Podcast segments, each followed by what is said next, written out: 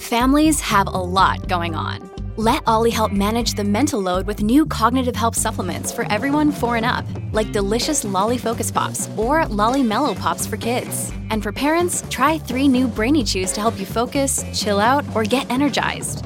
Find these cognitive health buddies for the whole fam at ollie.com. That's O L L Y.com. These statements have not been evaluated by the Food and Drug Administration. This product is not intended to diagnose, treat, cure, or prevent any disease. Una visión directa de la realidad política en los Estados Unidos, bajo la genialidad y estilo único de Dania Alexandrino. Reflexiona y analiza lo que los demás no quieren que sepas. Hablando de frente. Comenzamos. ¿Qué tal amigos? Muy buenas noches. Soy Dani Alexandrino hablando de frente aquí en Americano Media y Radio Libre 790 AM. Señores, se le está poniendo esto color hormiga brava, como decimos en Puerto Rico, al pino, así como usted lo escucha. O sea, otro lote más de documentos que aparecen en casa de Biden luego de que el FBI hiciera una minuciosa investigación. Bueno, no sé cuán minuciosa, pero bueno, a la hora de la verdad, cualquier investigación comparado a que nunca se había hecho nada, vale la pena, obviamente, abundar y prácticamente ha provocado ya reacción de muchísimos demócratas, incluyendo el secretario de Justicia o fiscal general de los Estados Unidos, Merrick Garland, que en el día de hoy no le quedó de otra que tener que hacer expresiones sobre la manera en la que se manejan ambos casos, tanto el de Biden como el de Donald Trump. Pero escuchemos primero lo que tuvo que decir el senador Dick Durbin, demócrata, sobre este nuevo hallazgo de documentos encontrados en casa de Joe Biden. Well, of course. Uh, let's be honest about it. Uh, when that information is found, it diminishes uh, the stature of any person who is in possession of it because it's not supposed to happen. Uh, whether it was a, the fault of a staffer or an attorney, it makes no difference. The elected official bears ultimate responsibility.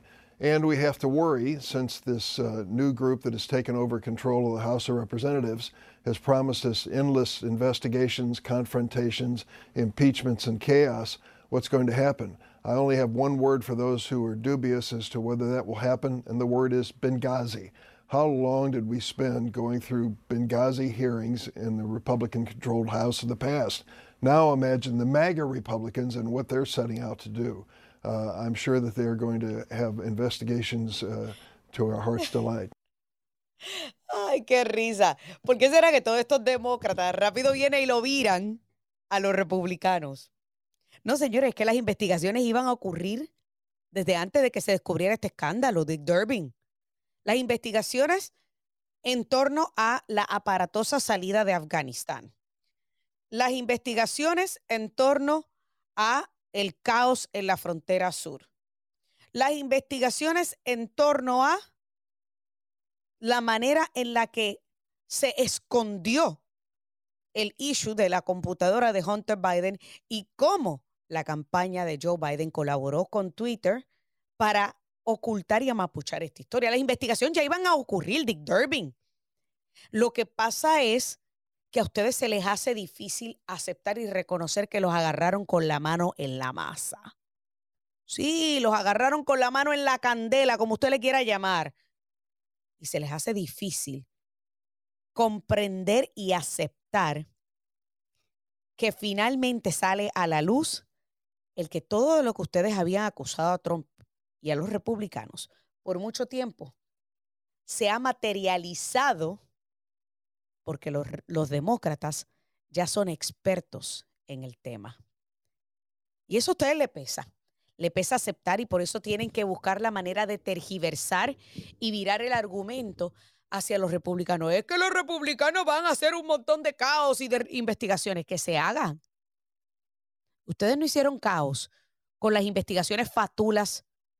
Primero con el fiscal especial independiente eh, que básicamente nos dejó un informe que llevó a un segundo fiscal independiente, John Durham, que nos hizo descubrir que la campaña de Hillary Clinton y el Partido Demócrata habían montado toda la patraña del Russian Collusion. ¿A eso tú te refieres, Dick Durbin? ¿A esas investigaciones? No, no, no, porque yo de investigaciones yo te puedo hablar largo y tendido sobre todas las que han hecho los demócratas. O el circo político del 6 de enero. Una investigación coja. Sí, coja. Porque estaba inclinada de un solo lado del espectro político. Ah, no, pero tenía dos republicanos. Sí, dos republicanos tras de Trump. Eso, eso es lo mismo que no tener ninguno. Dos republicanos que están a un brinco de ser demócrata. De hecho, uno de ellos, Adam Kissinger, había votado más con los demócratas, señores, de lo que había votado con los republicanos en toda su carrera. O sea que eso es lo que le falta, salir del closet y declararse demócrata. ¿A qué investigación tú te estás refiriendo, Dick Durbin? ¿A las investigaciones fatulas y atropelladas que ustedes realizaron para hacerle no uno, sino dos juicios políticos a Donald Trump? Qué malo, ¿verdad?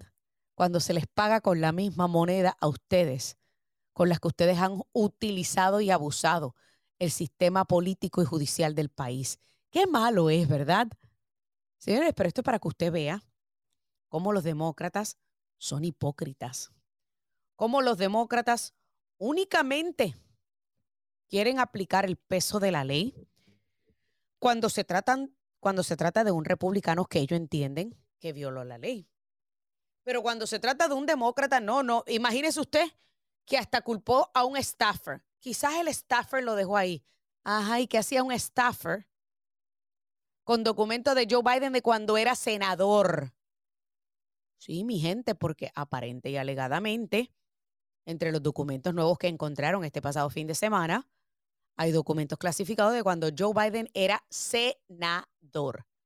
O sea, que supongamos, que supongamos que la orden ejecutiva 13.526 de Obama, firmada en el, el 9 de diciembre del 2009, otorgaba poder de clasificación y de desclasificación al vicepresidente. Supongamos, ¿verdad? Porque usted sabe que yo todavía no he encontrado esa parte de la desclasificación, pero supongamos. ¿Qué diantre hace Joe Biden con documentos de cuando era senador? Momento en donde no tenía el poder para desclasificar esos documentos. ¿Qué? Que de repente los aguantó y, ay, déjame aguantarlos por si algún día puedo desclasificar estos documentos, ya yo tenerlos a la mano. O peor aún, Peor aún, ¿con qué motivo los tenía? Porque yo puedo entender un presidente que por lo general al salir de la oficina oval se lleva cosas para ubicar en su biblioteca. Usted sabe que todos los presidentes tienen que recaudar fondos al salir de la Casa Blanca para establecer una biblioteca. La de John F. Kennedy está allá en, Boston, Massachusetts, eh, bueno, en Quincy, en las afueritas de Boston, Massachusetts. Eh, la de Obama se dice que está en Chicago. La de Bush está en Texas y se había ya seleccionado el lugar donde iba a estar. O sea, que todos los presidentes, al salir de la Casa Blanca, establecen su biblioteca donde recopila prácticamente la historia de su, de su presidencia y donde, miren, la de, en la de John F. Kennedy tienen hasta vestidos de Jackie O, de Jackie Kennedy. Así que esto no es ningún secreto y, y yo puedo, yo puedo entender, digamos, que un presidente crea que al desclasificar ciertos documentos se los puede llevar. Lo hizo aparentemente Bush, lo hizo aparentemente Obama. Pero un vicepresidente que ni siquiera establece una biblioteca con su nombre, que ni siquiera tiene poder desclasificador. Es más, un senador. Entonces, ¿dónde están los periodistas responsables haciendo preguntas válidas sobre el por qué estos documentos estaban en manos de Joe Biden? Porque ni siquiera un staffer debió haber tenido acceso a estos documentos si son clasificados? Y esas son preguntas válidas, preguntas claves, preguntas que posiblemente, a las que posiblemente nunca encontraremos respuestas, porque lamentablemente la justicia en este país aparente y alegadamente no es ciega y tiene mayor peso hacia un lado del espectro político. Aunque Merrick Garland haya salido hoy a decir que no, que eso, eso no es cierto, que aquí se aplican las reglas de igual manera, sin importar el lado político al que pertenezca el funcionario. Hay que ver qué va a pasar en todo esto. Hay que ver si en efecto esto es algo que estaría manchando la carrera de Joe Biden. Y si esto es algo orgánico, genuino, ¿O es que alguien sabía de esos documentos y tiró la bolita al aire para que todo el mundo se enterase y obligaran al viejito a desistir de un segundo término? Porque no olvide que ya estamos oficialmente en el inicio del ciclo eleccionario de la contienda primarista presidencial. Y eso pesa mucho. Se me acabó el tiempo aquí, señores, en este primer segmento. Tengo que hacer una pausa. Ya mismo regresamos con más de este y otros temas aquí. Dani Alexandrino hablando de frente. Amigos, continuamos aquí. Dani Alexandrino hablando de frente a través de Americano y Radio Libre 790. Para continuar hablando un poquito más acerca de este tema de los documentos y el doble estándar, me acompaña el comentarista republicano Eric Fajardo, quien también es profesor. Eric, buenas noches, bienvenido nuevamente. Dani Alexandrino hablando de frente. ¿Cómo estás? ¿Qué tal, Dani? Es siempre un gusto conversar contigo. Para mí es un placer siempre tenerte en este programa, porque obviamente siempre son buenas las conversaciones. Pero antes de hablar sobre Fauci, porque yo sé que te dijeron que vinieras a hablar de Fauci, y de la encuesta que demuestra que la mayoría de la población está de acuerdo con investigar al doctor fraudulento, te pregunto primero, en el tema, nuevamente este fin de semana, porque sé que hemos hablado de este tema en otros programas, surge que encuentran más documentos, algunos documentos incluso de cuando Joe Biden era senador. Hoy a Merrick Garland no le quedó de otra que tener que hacer declaraciones. Y en esta dice que no hay una diferencia en la que se han tratado tanto los casos de Biden como los de Trump. I beg to differ. Tu opinión rapidito sobre este tema para pasar al próximo. No, es que es un complejo que no tiene que ver solamente con el tratamiento que el Departamento de Justicia le ha dado, es también la manera como los medios de comunicación y el resto de la institucionalidad han eh, hiperbolizado en el caso de Trump. Tú sabes que la mitad de un proceso, la mitad del daño en un proceso judicial es la manera como encuadran los medios de comunicación eh, el, proceso mismo. Y lejos del fallo que pudiese, que no lo hubo, haber habido en el caso de Donald Trump, los medios tapiaron, le echaron clavos al ataúd y encima de todo una masa de concreto en el caso de Donald Trump. Y bueno, pues que andan con la cola entre las piernas y sin la cara de decir nada en el tema de Joe Biden, porque evidentemente hay un doble estándar, evidentemente hiperbolizaron en el caso de Donald Trump lo que sea que hubiese sucedido y en el caso de Joe Biden están dispuestos a dejarlo pasar con una palmadita en el trasero, como decimos en Latinoamérica. Hay un doble estándar odioso, horrible, hay un doble estándar que quiebra cualquier eh, concepción sobre una América ecuánime que hubiéramos tenido, ¿no? Y, rapidito, la, la, última pregunta en este tema. Hemos escuchado a varios demócratas, obvio, hacer comentarios al respecto porque es que no les quedaría de otra, porque hubiesen sido hipócritas de no salir a hacerlo, pero por alguna extraña razón siempre tergiversan y siempre voltean el argumento que si los republicanos van a hacer investigaciones, que si los republicanos esto, que si esto es culpa de los republicanos. Explícame cómo esto es culpa de los republicanos.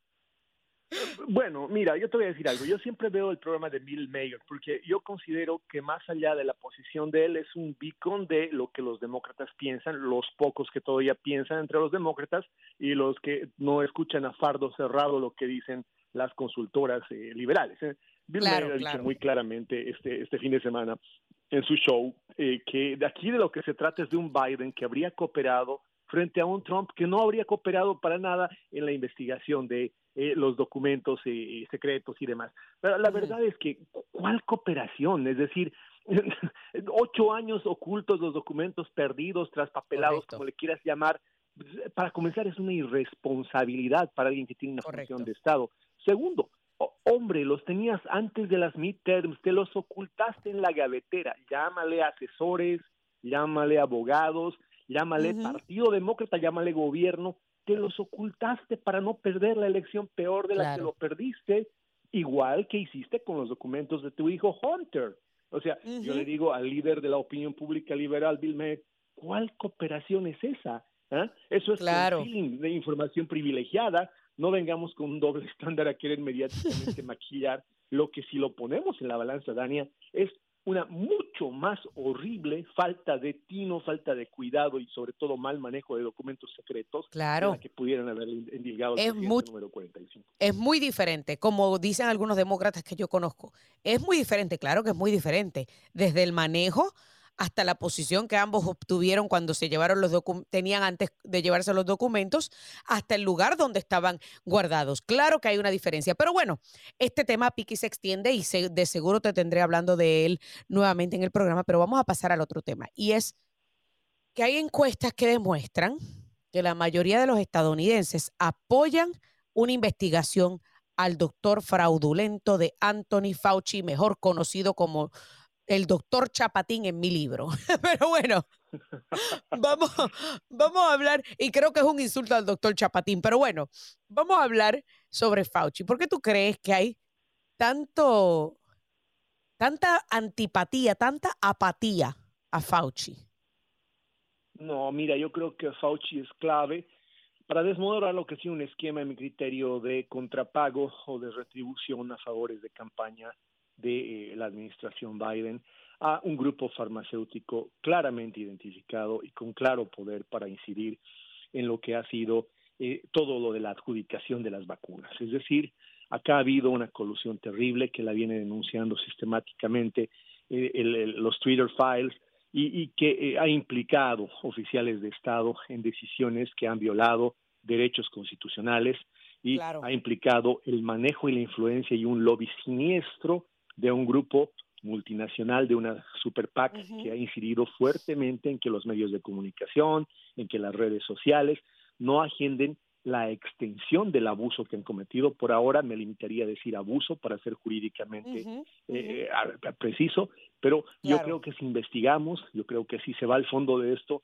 hay una conspiración terrible que tiene como efecto daño humano, tiene aquí no solamente violación de derechos fundamentales, sino daños irreversibles personas que han perdido la vida por una información que ha sido deliberadamente tergiversada sobre el impacto y el nivel de riesgo de tomar las vacunas.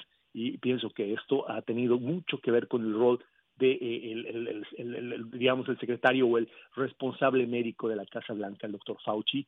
Ah, yo lo veo en un estrado en el, en el corto plazo si es que el gobierno demócrata realmente quiere sobrevivir a esto que va a ser mucho más grande desde mi punto de vista incluso que la misma violación de la primera enmienda que ha sucedido con las redes sociales. ¿Y tú crees que obviamente ya se avisó de que se va a, investigar? ¿Tú crees que los medios tradicionales, eh, como yo le llamo propagandistas del Partido Demócrata, estarán cubriendo este, esta investigación pública que sabemos se va a llevar a cabo en el Congreso? Bueno, mira, hay una fuerza más grande ahora que lo que hagan los medios tradicionales, que si me, dejas presumir, yo diría que les han caído las monedas de Jerjes, como dicen, ¿no? En el refrán, en los bolsillos también. Claro. Yo pienso que con el oro de Jerjes quemándole los bolsillos van a tratar de fondear el tema, pero mira, ahora lo que diga CBS, lo que diga NBC, lo que diga el, el, CNN, se caen al momento que Elon Musk tira una encuesta en su sitio de internet y ya lo ha hecho preguntando cuántos quisiéramos que el doctor Fauci esté frente a un estrado. Pienso que la opinión de los líderes de opinión, de esos que no se dejan comprar, de esos que no entran en la agenda de secundar como autómatas el estribillo de los medios tradicionales, va a forzar a que el doctor Fauci esté ante un estrado judicial muy pronto y déjame decirte una cosa más. Pienso que él va a ser una de las cabezas de turco que la administración Biden nos va a entregar para tratar de Mm. calmar los ánimos populares. Yo estoy casi seguro, viendo en un examen así a grosso modo de analista Ajá. político, estoy casi seguro que nos lo van a entregar cual funcionario de la anterior administración y él va a aceptar muy en la lógica del paso doble de Washington, ¿no? Del paso doble del Potomac, poner la cabeza, como en todos los hombres del presidente, la ficción esa de Bob Woodward, para salvar al que está hoy día en la Casa Blanca. O sea, que estamos hablando que tú consideras que lo van a sacrificar y él se va a dejar sacrificar. Va a ser el cordero del sacrificio, ¿no? Va a ser el que calladamente se lleva las culpas o intenta hacerlo, como en su momento hicieron varios funcionarios en otros gobiernos. Voy a recordarte Clinton, por ejemplo, eh, Claro. el- el- obviamente Clinton, el esposo, eh, durante su administración, siempre hay estos funcionarios fusibles, ese es parte de su rol cuando asumen. En el caso de Fauci Claro. va a ser, pienso yo, un acuerdo porque las farmacéuticas, eh, Dania, y el gobierno también, la administración Ujú. Biden, necesitan que esto pare, necesitan que la sangre no llegue Claro. al río y están de Que nadie se entere de la verdad. Exacto, y hay una cabeza ahí que hay que poner y yo estoy seguro que Fauci tiene las suficientes razones en los bolsillos como para hacer ese cordero del sacrificio que tú mencionas. Qué fuerte. O sea, esto hay que ver. Obviamente, esto es un tema que picará y se, extende- y se extenderá. Y hay mucho gato encerrado. De hecho, todavía hay, eh, aparecen en los titulares, por ejemplo, del Western Journal, que es de los pocos medios que continuamente está publicando estas muertes repentinas de distintos ciudadanos americanos por distintas razones. O sea, por distintas razones no, sino por paros cardíacos, o sea, muertes repentinas. Y yo digo, lama- lamentablemente la mayoría de la prensa ha ignorado estas muertes repentinas, estos paros cardíacos repentinos. Hay que ver si en efecto van a prestar atención a todo este posible escándalo que se estará destapando con Anthony Fauci y más aún si él va a acceder a entrevistarse con el Congreso o si estará en desacato. Esto queda de verse. Eric Fajardo, gracias por estar con nosotros esta noche.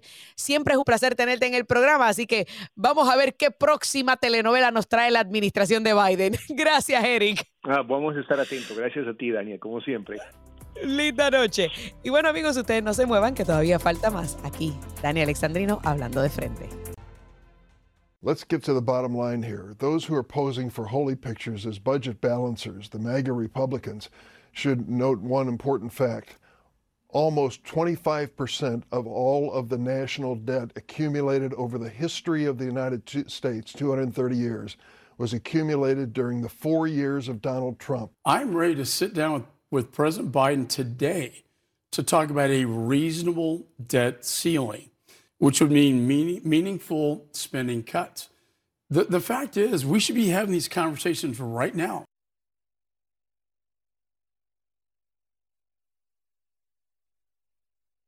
Ahí ustedes escucharon a varios congresistas hablar sobre la importancia de negociar el límite de la deuda. Claro está, el demócrata siempre va a buscar culpar al republicano, pero particularmente a Donald Trump. Lo absurdo del caso es que ellos no entienden, o bueno, sí entienden, no quieren aceptar que aunque una gran parte de esa deuda fue adquirida bajo la administración de Trump, estábamos en momentos sin precedentes. Había una pandemia. Estábamos ante un unknown, lo desconocido, como era la vaina esa que nos enviaron los chinos de allá de China. Ahora ya sabemos lo que es. Y aún, ahora no, hace un año cuando ya habían vacunas y tratamientos, no había razón para que el señor que tenemos ocupando la silla principal en la Casa Blanca continuara tomando prestado, imprimiendo dinero, no solamente para distribuir en Estados Unidos, sino también para enviar para afuera. Entonces, ¿de qué estamos hablando? Pero para hablar un poquito más sobre la importancia de negociar este tope de la deuda, me acompaña el economista José Arámbula.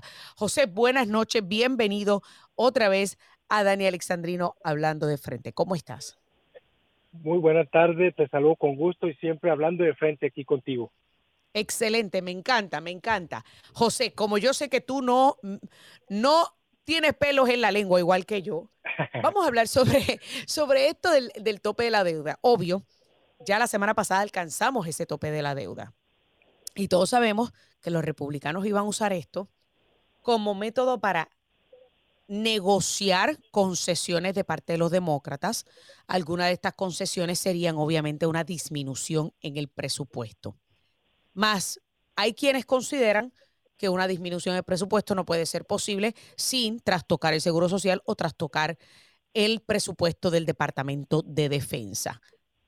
¿Cuán importante es que haya una negociación para aumentar el tope de la deuda o es posible continuar adelante sin, esa sin extender o sin aumentar el tope de la deuda?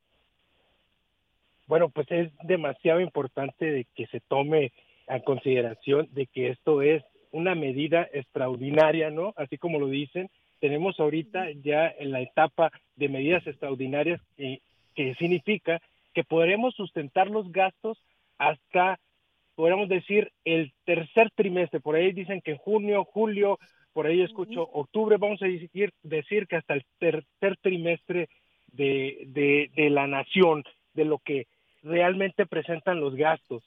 Si no lo hace, nos podemos ir a algo pues ya extremo, si de por sí estamos a la vuelta de la recesión, lo sentimos ahora con esta estanflación, estancamiento más inflación, si le agregamos esto, yo podría ver al horizonte muy cercano un, hecho como la crisis del 95, 96, la del 2011, la del 2013, que iban por ahí, iban con el techo de la deuda.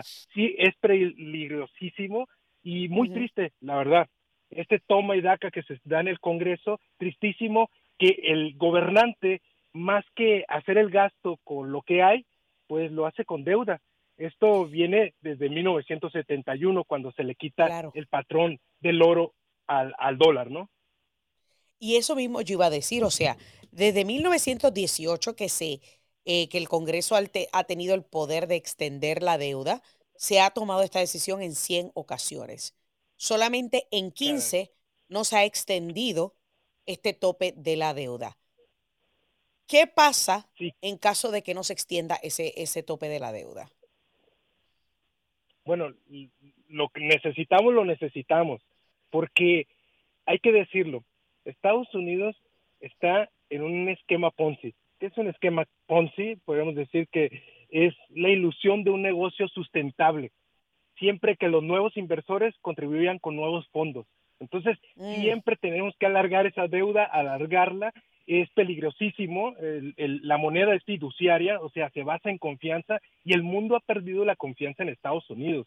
Hoy podemos decir que las reservas de Estados Unidos están un 60% cuando eran del 80%. Por ahí hay experimentos en El Salvador que, que quieren sustituir el dólar con el Bitcoin. Ahora yo escuchaba que Argentina con Brasil quieren, quieren hacer su propia moneda de, de curso legal. Entonces, ahí vemos que la hegemonía eh, estadounidense se está perdiendo por el mismo gobernante eh, que no hace bien el uso de, su divisa y pues tristísimo, ¿no? Claro. Eh, en mi opinión, y yo no sé si yo tenga razón, yo obviamente no soy experta en economía, pero a mí no me hace sentido que si no estamos, o sea, básicamente correr con los gastos de mi casa pagando tarjeta de crédito. No sé si me entiende, o sea, y eso es lo que yo entiendo por este tope de la deuda, de que básicamente estamos operando un gobierno tomando prestado. E, eso no es como que una, una fórmula para un desastre. Bueno, lo indicado, el gobierno lo que debería hacer es, pues, reducir los gastos. Eso de entrada, ¿no? Ser más e, austero lo y subir los impuestos obviamente no es popular, obviamente el político utilizando estas herramientas tanto de política monetaria, tanto de política fiscal, pues lo debilitaría hablando de popularidad, ¿no? De votos, ¿no? Ese es el problema, ¿no? Cuando mete la mano eh, el gobierno, que es la mano visible, la mete y pues distorsiona todo, ¿no? Ese es el problema. Y el problema aquí es que el ganador es China. Le debemos 80 870 mil millones de dólares a los chinos. Japón es el primero que le debemos, por ahí está Reino Unido, Luxemburgo, Irlanda, son los cinco primeros es mucho capital lo que debemos, pero los chinos son los mayores beneficiarios en esto. O sea que le, en Puerto Rico hay un refrán que decimos que estamos le debemos hasta los pantaloncillos, los calzoncillos a los chinos. prácticamente, ¿eh? prácticamente. Porque, o sea, el día de hoy, ajá. No, no, no, dime, dime.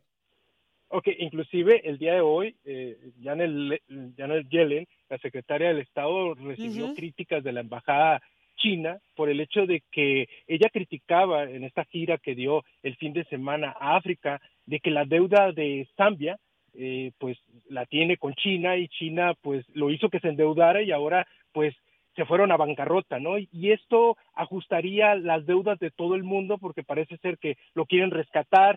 El caso es de que criticaba Janet Yellen esta deuda y los mismos chinos le dicen, eh, ustedes nos deben a nosotros. Ustedes deberían de poner orden en la casa y después hablar.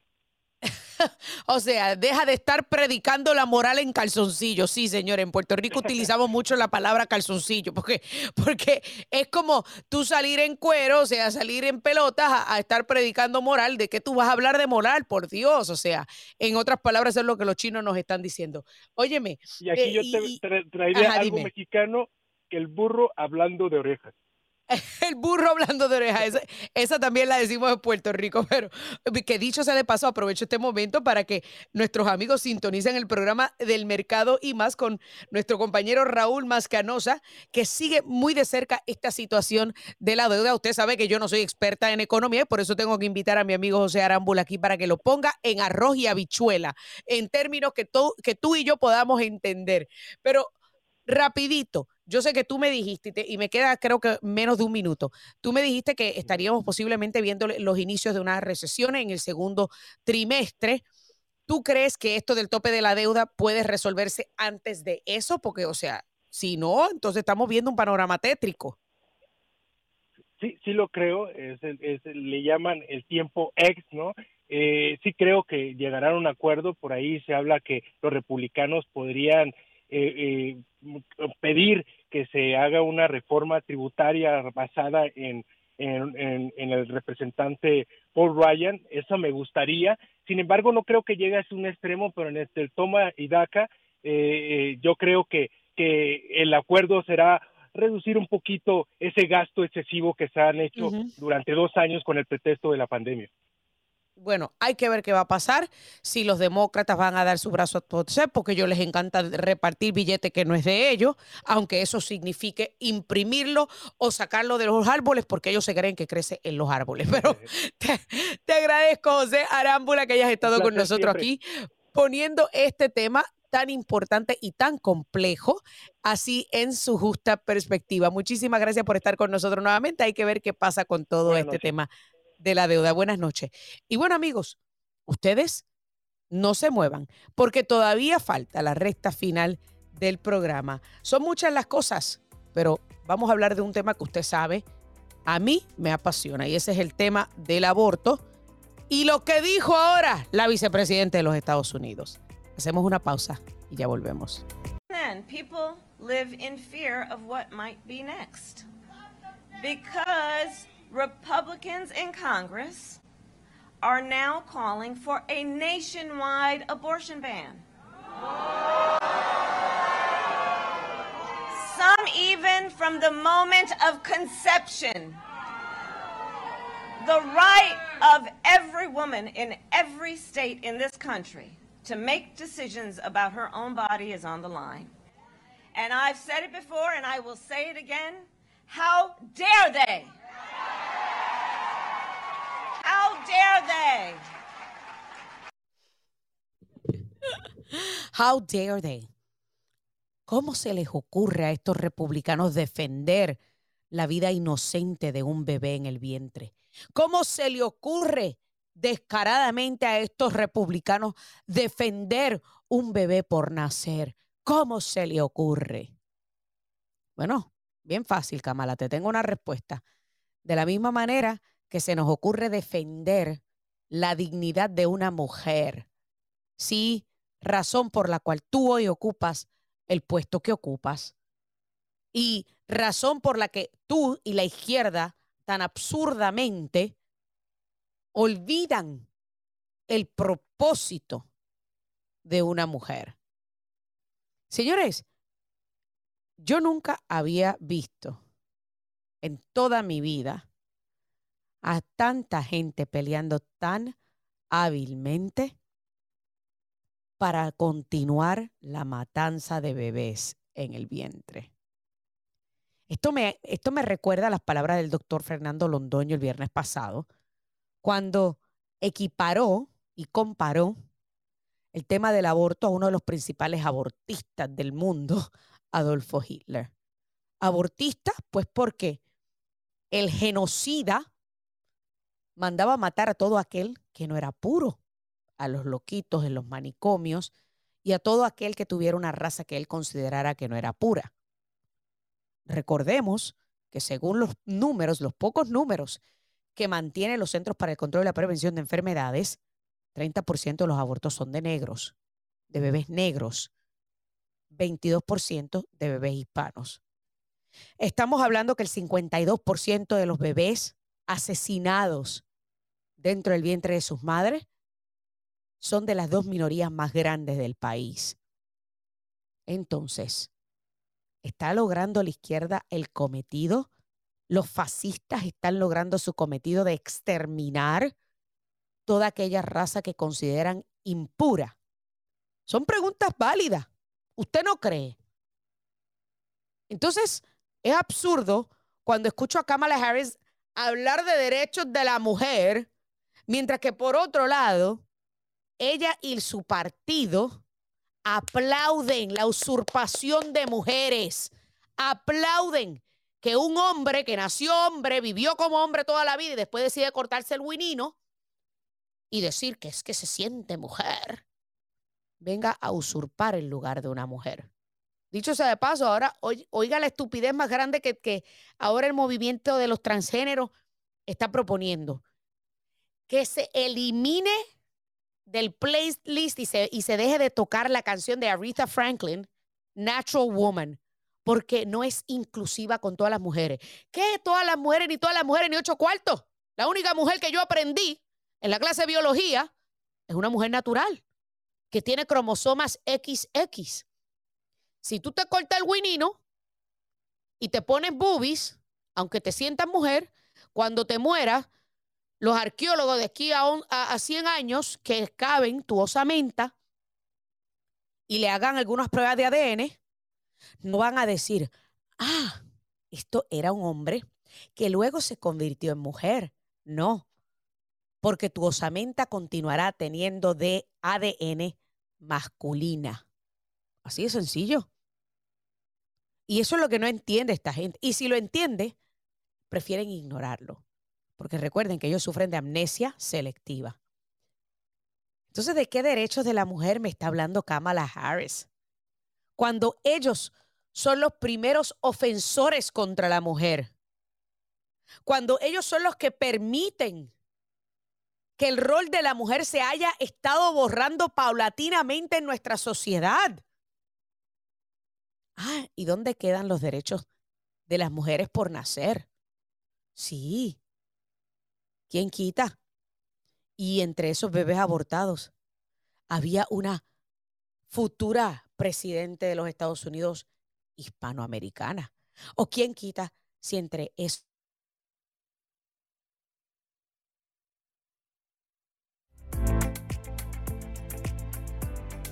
no se puede hablar? Porque recuerde que no hay posibilidad de hablar de aquello que según ellos no existe. Porque para ellos, un bebé en el vientre de la mamá no es un bebé, no es un humano, es un conglomerado de células. Y esta es la misma gente que le pone mayor importancia a huevos de avestruz a huevos de bald eagle, del águila nativo, o sea, el águila símbolo de los Estados Unidos, el águila, no sé cuál es la traducción directa al español, pero bald es este calvo, el águila calvo. Eh, sí, el, águila calva, eh, que es el águila negro con la cabecita blanca. es el, el símbolo patrio de los Estados Unidos, el bald eagle. Usted sabía que si usted lo agarran con las manos en los huevos de un águila, estoy hablando en serio, eh, los huevos de, de, de, un, un nido, usted le puede meter una multa grandiosa y puede ir preso. Entonces, que alguien por favor me explique por qué los huevos del águila y los huevos de un avestruz tienen más valor que un bebé en el vientre de una mujer. ¿Acaso no es lo mismo? Claro que no es lo mismo, porque el bebé dentro del vientre de la mujer ya tiene vida.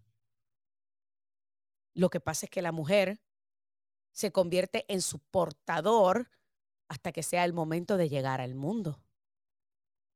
Pero esto es para que usted vea la idiosincrasia hipócrita de la izquierda y de las mujeres en la izquierda, que para algunas cosas el rol de la mujer hay que defenderlo y los derechos de la mujer hay que defenderlos, pero para otras tantas motivan, impulsan y promueven ideas estúpidas que buscan borrar a la mujer de la sociedad. Y por último, yo lo único que tengo que decirle a Kamala es, a mí tus palabritas tontas y tu falso sentido de indignación no me conmueven. Porque a mí me queda claro que como mujer, yo hace tiempo, hace mucho tiempo que tengo control sobre mi cuerpo. Y hace mucho tiempo que tengo decisión sobre mi cuerpo. Yo decido con quién, cuándo y cómo me acuesto con alguien. Y por eso decidí hace mucho con mi marido acostarme. Por consiguiente, si hay una mujer que no puede esperar hasta casarse, pues mira, también tenemos opciones, Kamala Harris. Tenemos más de una docena de, de métodos anticonceptivos. Lo que jamás y nunca debe ser aceptado bajo ninguna circunstancia es utilizar el aborto como método anticonceptivo porque ya la concepción ocurrió. Y esa es la gran disyuntiva y la gran hipocresía de la izquierda y el Partido Demócrata en esto del tema de los derechos de la mujer. ¿De qué derecho estás hablando? Si tú misma constantemente aplaudes ideas y movimientos absurdos y estúpidos que buscan eliminar ni siquiera derechos de la mujer, buscan eliminar el rol de la mujer en la sociedad. Señores, se me acabó el tiempo aquí en esta edición de Dani Alexandrino hablando de frente. Recuerda, que tu cita con el programa que te dice todos los datos que otros te ocultan en su intento de manipularte y el programa donde le ponen todos los puntos sobre las IES y le cruzan todas las T's es aquí. Que Dios me los bendiga y hasta la próxima. This podcast is a part of the C Suite Radio Network. For more top business podcasts, visit c-suiteradio.com.